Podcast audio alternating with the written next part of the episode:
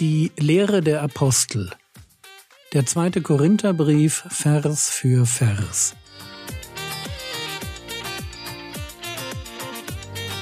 Theologie, die dich im Glauben wachsen lässt, nachfolge praktisch dein geistlicher Impuls für den Tag. Mein Name ist Jürgen Fischer und heute geht es um 2. Korinther Kapitel 7 Vers 4 bis Kapitel 8 Vers 4. Das Thema Götzendienst und Warnung vor falschen Grenzen im Umgang mit dieser Welt liegt hinter uns. Jetzt heißt es hier 2. Korinther Kapitel 7 Vers 4 Groß ist meine Freimütigkeit euch gegenüber, groß mein Rühmen über euch. Ich bin mit Trost erfüllt, ich bin überreich an Freude bei all unserer Bedrängnis. Wie kommt das, was hier steht? Also der Trost und die Freude. Wo kommt das her? Und Paulus wird es jetzt den Korinthern erklären. 2. Korinther Kapitel 7 Vers 5 Denn auch als wir nach Mazedonien kamen, hatte unser Fleisch keine Ruhe sondern in allem waren wir bedrängt, von außen Kämpfe, von innen Ängste. Auch als wir nach Mazedonien kamen, das heißt, Paulus hatte schwierige Zeiten in Asien, in der heutigen Türkei, verlässt den Großraum Ephesus, zieht nach Troas und dann weiter nach Griechenland. Und auch dort werden die Schwierigkeiten nicht weniger. Anfeindungen von außen und Ängste von innen. Vor allem wohl, weil er immer noch nicht mit Titus gesprochen hatte. 2. Korinther Kapitel 7 Vers 6 Aber der die Niedrigen tröstet, Gott, tröstete uns durch die Ankunft des Titus. Seht ihr, wie Paulus die Lösung für seine Ängste und seine Niedergeschlagenheit findet? Er findet sie als Demütiger in dem Trost seines Gottes. Gott ist wirklich der große Tröster, bei dem wir im Leid Trost finden können. Lasst uns das einfach nie vergessen. Und manchmal tröstet Gott uns durch Umstände, die sich ändern, wie hier, durch die Ankunft des Titus. 2. Korinther Kapitel 7 Vers 7 doch nicht nur durch seine Ankunft, sondern auch durch den Trost, mit dem er bei euch getröstet worden ist. Denn er berichtete uns eure Sehnsucht, euer Wehklagen, euren Eifer für mich, so dass ich mich noch mehr freute. Was Paulus hier feiert, das ist, wie die Korinther den Titus aufgenommen hatten und wie es bei den Korinthern zu einem Gesinnungswechsel gekommen war. Wo in der Gemeinde Paulus vorher abgelehnt wurde, da ist jetzt eine Sehnsucht nach ihm, ein Wehklagen über die eigene Sünde und Dummheit, ein Eifer für ihren Apostel. Können wir uns vorstellen, was das für eine Erleichterung für Paulus gewesen sein muss? 2. Korinther Kapitel 7 Vers 8 denn wenn ich euch auch durch den Brief betrübt habe, so reut es mich nicht. Wenn es mich auch gereut hat, so sehe ich, dass jener Brief, wenn er euch auch kurze Zeit betrübt hat, doch Segen gewirkt hat.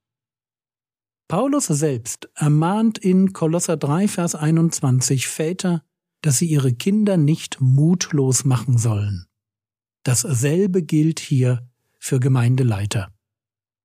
Wenn ich als Leiter andere Christen ermahne, dann muss ich die feine Linie zwischen herzloser Verurteilung und Lachsheit bzw. Desinteresse finden.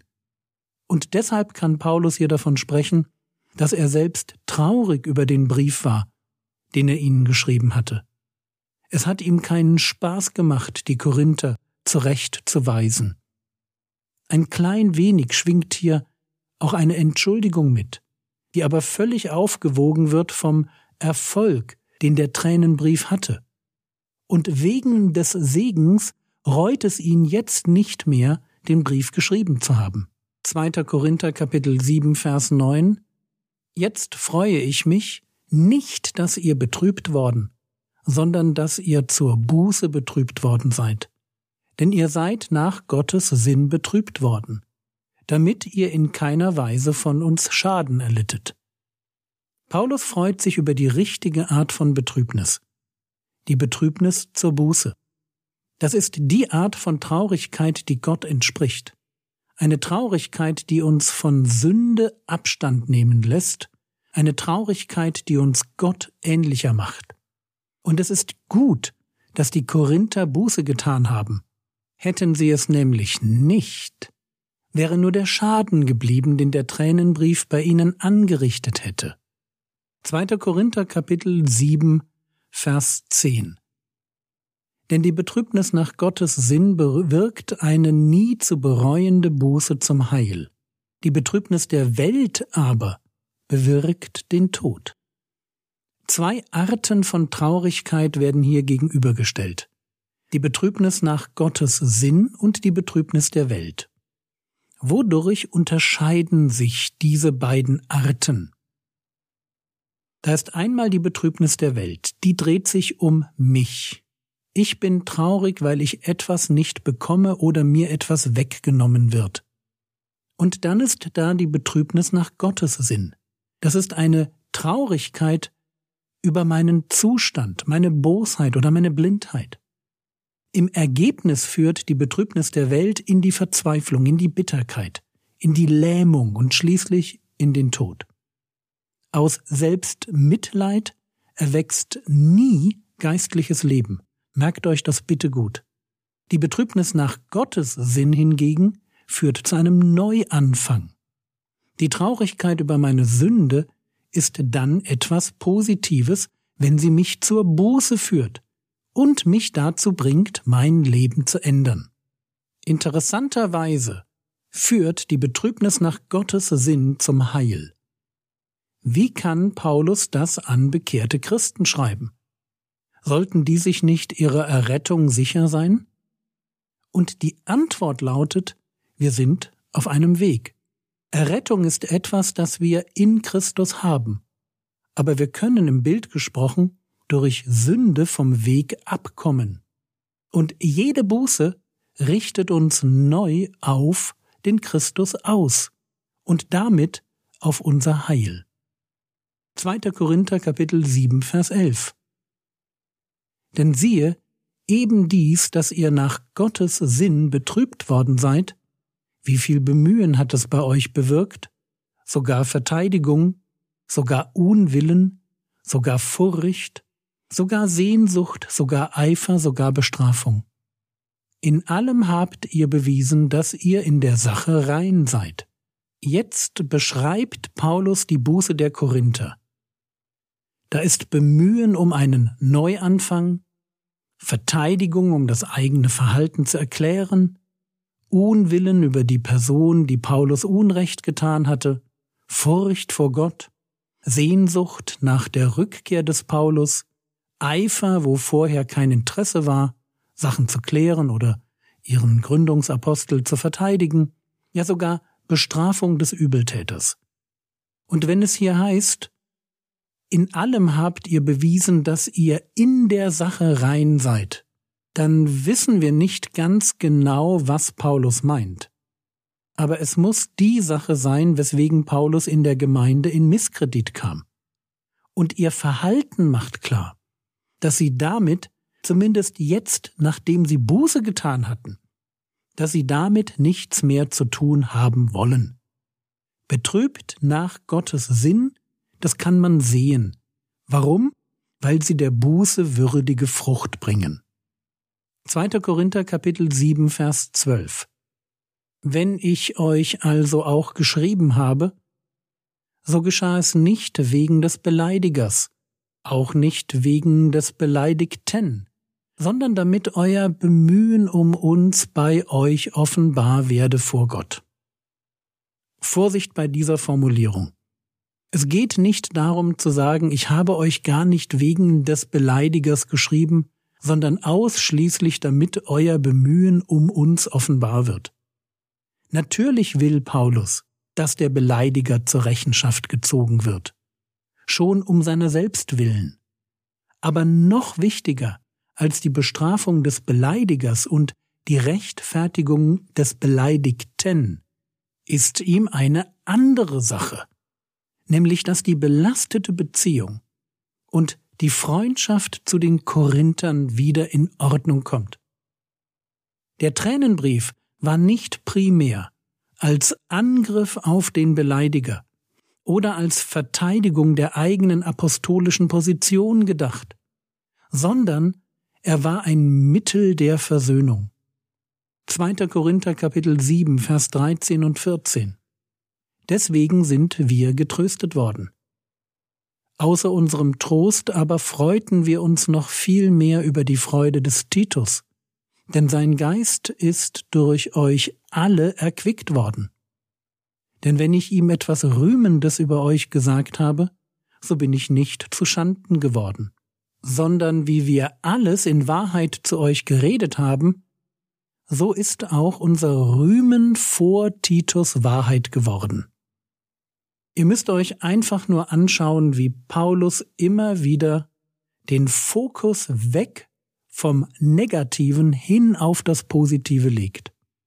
Deshalb lobt er sie für ihre Buße und schreibt über seinen Trost, schreibt über die Freude des Titus, darüber, wie ihre Buße nur unterstreicht, was er dem Titus vorher schon Lobenswertes über sie gesagt hat.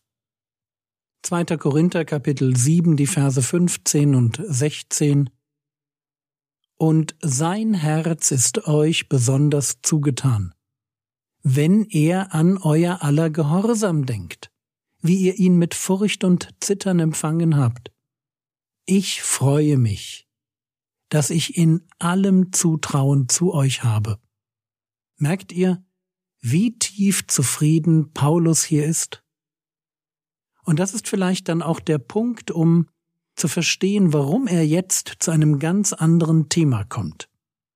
2. Korinther Kapitel 8 Vers 1 Wir tun euch aber, Brüder, die Gnade Gottes kund, die in den Gemeinden Mazedoniens gegeben worden ist. Gnade, das werdet ihr noch sehen, ist jetzt der Schlüsselbegriff, der uns begleiten wird. Hier an dieser Stelle bezieht sich der Begriff auf die Großzügigkeit der armen mazedonischen Gemeinden. Wenn Menschen wirklich großzügig sind, dann ist das für Paulus ein Hinweis darauf, dass Gott selbst in ihnen wirkt und durch sie wirkt. Wenn wir gerne und viel spenden, brauchen wir uns deshalb darauf gar nichts einzubilden. 2. Korinther Kapitel 8 Vers 2 dass bei großer Bewährung in Bedrängnis sich der Überschwang ihrer Freude und ihre tiefe Armut als überreich erwiesen haben in dem Reichtum ihrer Aufrichtigkeit im Geben. Jetzt feiert Paulus die Mazedonier. Auf der einen Seite große Bewährung in Bedrängnis, also wirklich schwierige Zeiten für die Mazedonier. Auf der anderen Seite ein Reichtum im Geben trotz tiefer Armut. Was ist das für eine Mischung? Und das auch noch aus Freude. Hier steht sogar Überschwang ihrer Freude. Versteht ihr? Sie mögen ganz praktisch gar nicht so viel gegeben haben, weil sie einfach nicht viel hatten. Aber sie haben das Herz am rechten Fleck. Sie hätten allen Grund, nichts zu geben. Aber weil ihre Großzügigkeit so ungewöhnlich ist, werden sie für die wohlhabenden Korinther zum Vorbild. 2. Korinther Kapitel 8 Vers 3 und 4 denn nach Vermögen, ich bezeuge es, und Übervermögen waren sie aus eigenem Antrieb willig und baten uns mit vielem Zureden um die Gnade und die Beteiligung am Dienst für die Heiligen. Ganz wichtig, hier steht eigener Antrieb. Gott liebt fröhliche Geber, null Zwang. Die Mazedonier bitten die Apostel darum, sich an der Sammlung für die Jerusalemer Heiligen beteiligen zu dürfen. Freiwillig und verrückt großzügig. Sie haben mehr gegeben, als es sinnvoll gewesen wäre. Deshalb heißt es hier, über Vermögen waren sie willig. Und dann bitten sie mit vielem Zureden um die Gnade, sich beteiligen zu dürfen. Hier beschreibt Gnade das Privileg, etwas geben zu dürfen. Fällt euch etwas auf? Paulus verwendet nie das Wort Geld, obwohl es hier um einen Spendenaufruf geht. Es ist eine Gnade, es ist ein Dienst, es geht um die Unterstützung von Armen, es geht darum, Partner zu werden, an einer größeren Sache, nämlich den Leib Christi am Leben zu erhalten. Das war's für heute. Nächste Woche geht es mit dem zweiten Korintherbrief weiter.